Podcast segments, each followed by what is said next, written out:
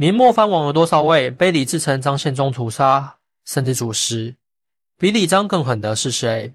在明朝的末年，天下大乱，战火纷争不断。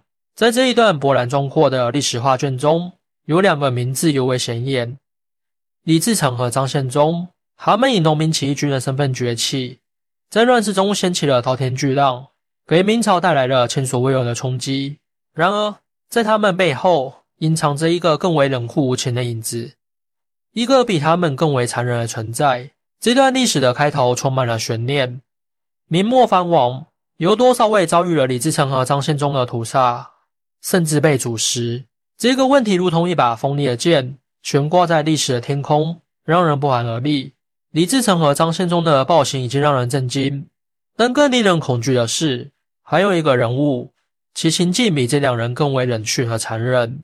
这个人就是清军统帅多尔衮。在他铁血的统领下，清军入关，给予明朝的藩王们更为残酷的打击。多尔衮的名字成为了那个时代最令人恐惧的符号。他那冷酷和无情，甚至让李自成和张献忠的暴行也相形见绌。在这场波澜壮阔的历史长河中，每一个人物都扮演着各自的角色，每一段故事都充满了不可预测的变数。在明末的动荡与混乱中，朱存枢末代秦王在西安府的宫殿中焦虑不安。突然，一位侍卫急匆匆地冲进来，他的脸上写满了恐慌。此报：李自成大军已至城下。他跪下，气喘吁吁地报告。朱存枢的心一沉。脸色瞬间苍白，他急切的命令立即布防，加强城墙巡查。我要每个角落都严阵以待。他的声音在空旷的宫殿中回荡，似乎连时间都为之凝滞。城外的战鼓声如潮水般涌来，烽火映照了他忧心忡忡的面容。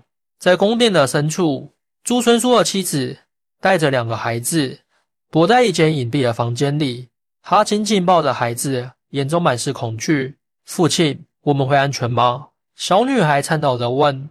朱存枢低下头，温柔的回答：“别怕，父亲会保护你们。”此时，城门外的喧嚣声越来越近。朱存枢意识到局势岌岌可危，他深吸一口气，坚定地说：“传令下去，所有士兵做好战斗准备，我要亲自上城楼监督。”他走出宫殿，朝着城墙方向快步走去。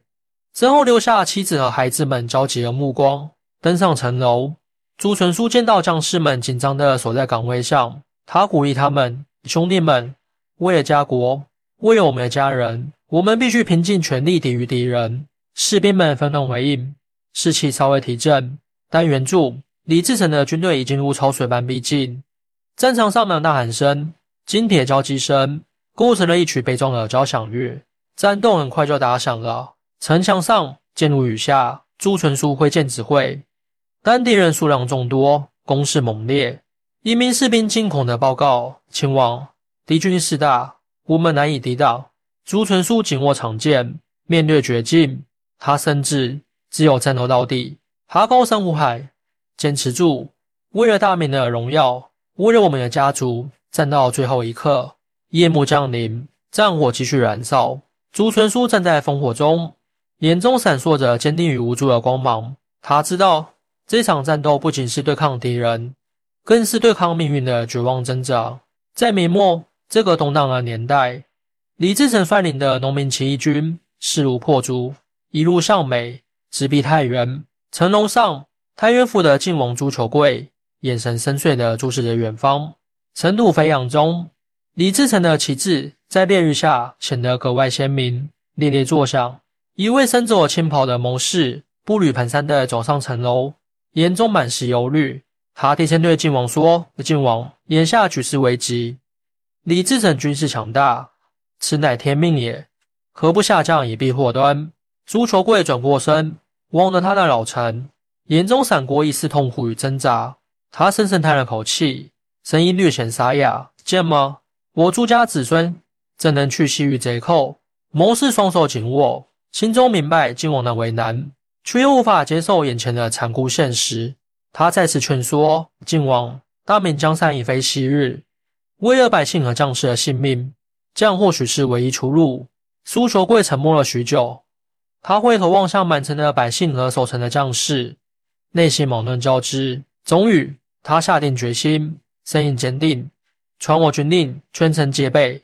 无论如何，我们要坚守到最后。”亲王的话语让谋士感到一阵心酸。他知道这是一条没有回头路的选择。金王转身，目光再次定格在远方李自成的军队上。他的心中虽然明白这场战斗几乎无望，但作为大明的一员宗室，他无法放弃。就在这时，城下战鼓声响起，李自成的军队开始发起了猛烈的攻击，箭雨如暴雨般倾泻而下。金王紧握长剑，站在城墙上，凝视着迎面而来的战火。信王，还请您退至安全之处。一位副将着急地呼喊。朱守贵摇了摇头，声音坚定。我是晋王，我要和我的子民一起，共同抵抗到最后。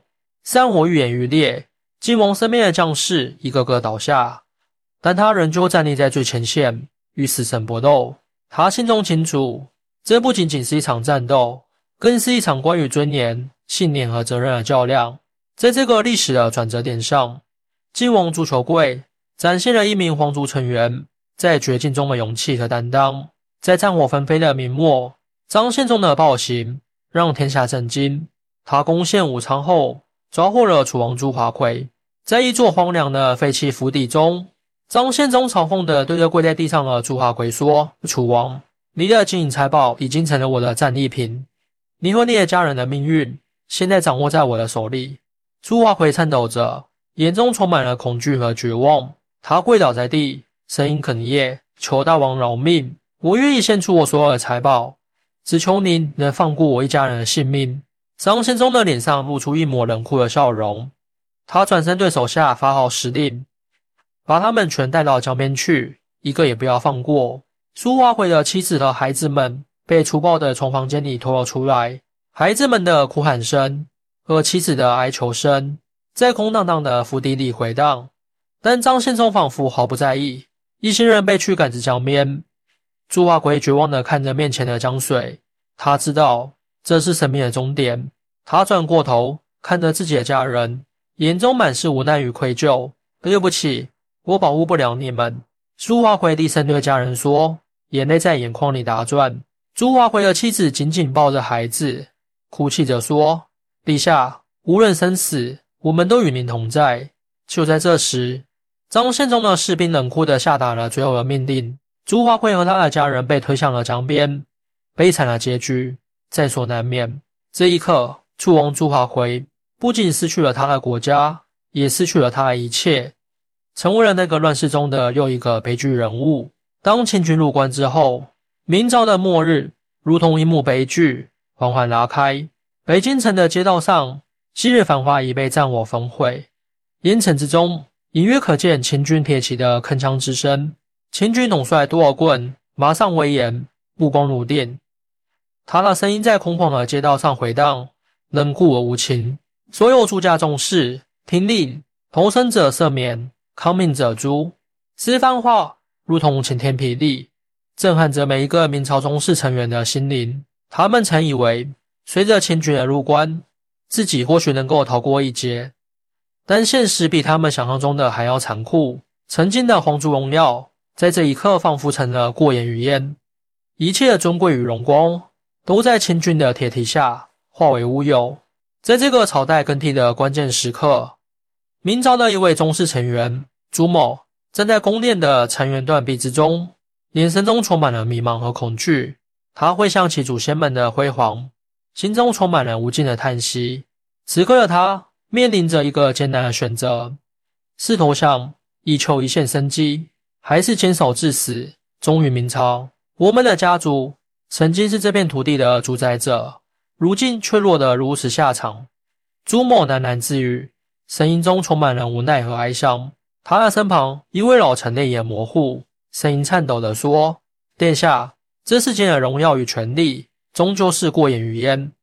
现在最重要的是保全性命，为大明留下一线生机。”朱某沉默了片刻，深深的叹了口气。最终下定了决心。他知道，无论选择何种道路，都无法改变大势所趋。他决定放下身段，前往青营投降，希望能够换取主人安全。走出宫殿，朱某的脚步沉重，心中充满了复杂的情感，每一步都如同跨过历史的深渊，每一步都在告别过去的辉煌。当他走到千军统帅多尔衮面前时，只见多尔衮冷漠的眼神中没有丝毫怜悯。我朱某愿意投降。他的声音低沉，充满了无奈。多尔衮冷冷地看了他一眼，随后点头。朱家入任归顺，自然是大清的幸事，也决定是明智的。苏某心中虽有千般不甘，但也知道这是无可奈何的事情。